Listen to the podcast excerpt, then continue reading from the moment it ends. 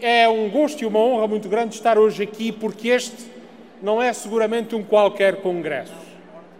Este é um congresso que marca simultaneamente o encerramento de um ciclo em que tanto e tanto foi feito em benefício do nosso país, em benefício das pessoas, em benefício de um Portugal mais desenvolvido, mais progressista, mais inclusivo.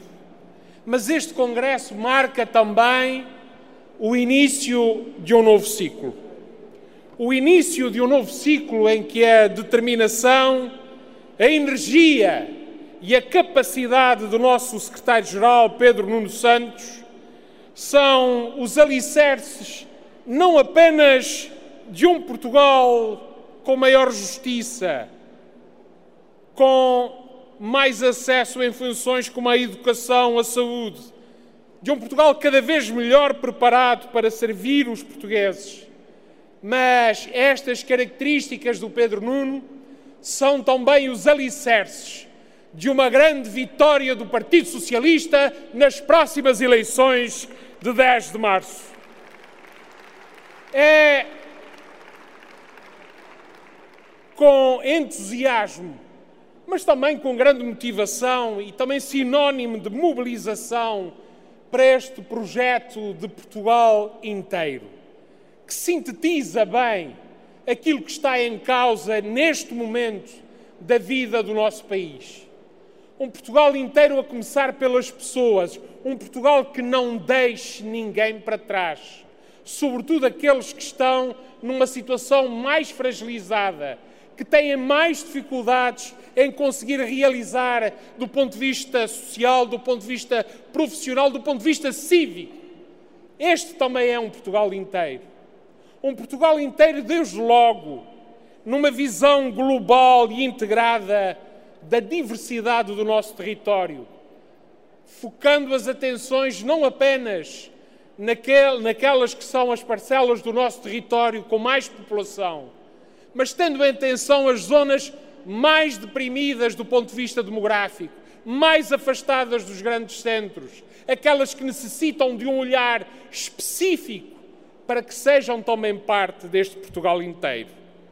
Mas também uma visão integrada da diversidade da nossa organização política e daquilo que ela pode oferecer no futuro. A moção global de estratégia apresentada pelo Pedro Nuno refere aspectos que, para as autonomias regionais, e por que não dizê-lo, para todos aqueles que valorizam o papel fundacional e essencial do Partido Socialista para a criação dessa grande história de sucesso do Portugal democrático. Contém, no fundo, eh, aspectos que são bastante significativos, bastante importantes. Refiro-me em concreto ao compromisso de aprofundamento das autonomias regionais com a questão de uma revisão constitucional que aborde matérias que se arrastam há muito tempo como a extinção da figura do representante da República ou as questões relativas ao mar, o compromisso quanto à revisão da Lei de Finanças Regionais, ou até o de reforçar o papel das regiões autónomas, das autonomias, na garantia que também nos Açores e na Madeira há a capacitação, através das autonomias regionais também, para que funções do Estado, como a segurança, a justiça, se desenvolvem adequadamente e servem esses portugueses que vivem nos Açores e que vivem na Madeira. Não esquecendo as acessibilidades digitais ou a questão dos cabos submarinos, tão premente e tão necessária. Caras e caros camaradas, eu sei que estes aspectos, por si só, podem não fazer um Portugal inteiro mas não tenho a mínima dúvida que sem esses aspectos, seguramente, Portugal não está inteiro. No próximo dia 4 de fevereiro, os Açores vão a votos. Eu venho, eu venho de uma região onde o PSD jurou que nunca se aliaria ao Chega logo a seguir às eleições, aliaram-se, uniram-se e hoje assiste-se ao estrutor de um governo que deu guarida política e institucional à extrema-direita no nosso país. Por isso, caras e caros camaradas, quando aqui também se ouve que nunca o PSD se aliará ao Chega, olhem para aquilo que aconteceu nos Açores e têm a antevisão de aquilo que acontecerá no país. Eu venho de uma região em que a direita fez juras à estabilidade, fez juras à estabilidade de um governo. Caras e caros camaradas, nem aguentaram três anos. Não por culpa do Partido Socialista, mas sim por culpa da sua incapacidade de cumprir compromissos, a sua incapacidade de colocar os interesses dos Açores à frente de todos os outros.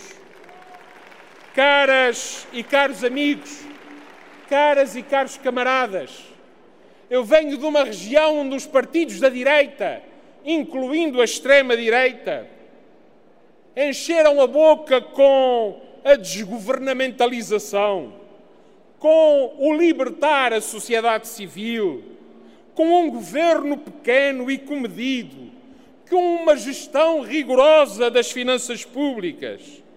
Hoje, o que temos é um governo que fica conhecido por já ter sido o maior governo de sempre da autonomia regional. Hoje o que temos são tentativas de controlar, desde logo, a comunicação social, associando à atribuição de apoios públicos uma percentagem do pagamento do salário dos jornalistas. Hoje o que temos é uma região em que aquilo que uniu os partidos políticos, nossos adversários à direita, foi o objetivo de afastar o PS do governo e não um qualquer projeto de futuro para os Açores. Os resultados estão à vista. A degradação financeira, económica e social da região. O crescimento da dívida pública e do déficit sem paralelo na nossa história.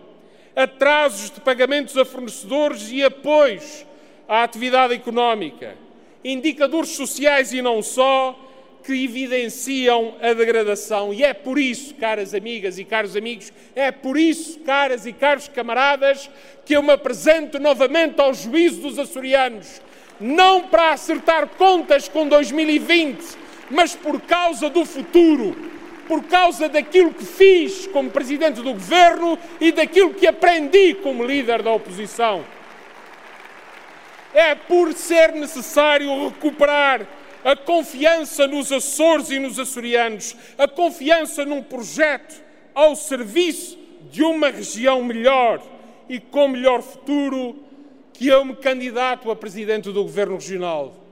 E tenho a esperança e tenho a confiança que após o dia 10 de março, com o primeiro-ministro primeiro Pedro Nuno Santos, o presidente do Governo Regional dos Açores, Vasco Cordeiro, terá muito trabalho num clima de entendimento e de diálogo para levar os Açores para a frente, porque levar os Açores para a frente é também levar Portugal para a frente. Viva o Partido Socialista, viva os Açores, viva Portugal!